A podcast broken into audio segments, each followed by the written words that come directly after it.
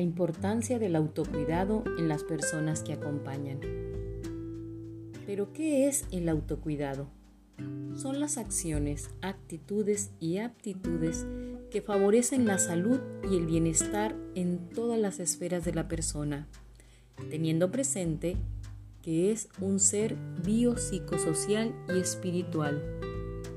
El autocuidado se logra a través de prácticas o técnicas que permiten que cada una de estas áreas sea atendida en equilibrio con las otras. El perfil del acompañante implica que sea una persona organizada, con actitud reflexiva, empática, flexible, que le guste planificar, disfrutar de la vida, controlar sus emociones, ser equilibrado y ser congruente. El autocuidado es un reflejo de la congruencia del acompañante. La congruencia nos habla de una persona consciente de lo que quiere y de lo que busca, es decir, con madurez humana.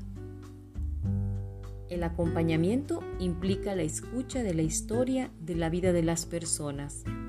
Requiere del ejercicio de la contención emocional y estar expuesto de manera constante al estrés al estar recibiendo lo que la otra persona nos dice, lo que viene a derivar en una experiencia de desgaste no solo emocional, sino que repercute en todo nuestro organismo. Sabemos que la tensión continua produce estrés en el cuerpo y este a la larga puede derivar en problemas graves de salud, desde la presión arterial elevada hasta trastornos del sueño, en la alimentación, la capacidad de atención se ve disminuida y nos encamina a conductas poco saludables que si no se atienden tienen consecuencias adversas para la salud, entre ellas la ansiedad y el debilitamiento del sistema inmunológico. Esto se expresa en sensaciones de cansancio, agotamiento, aislamiento. Por ello, el autocuidado es de vital importancia.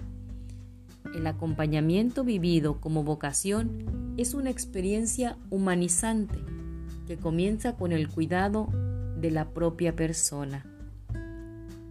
Ser acompañante es amarnos y amar a los demás. Cuidarnos para ser y para estar.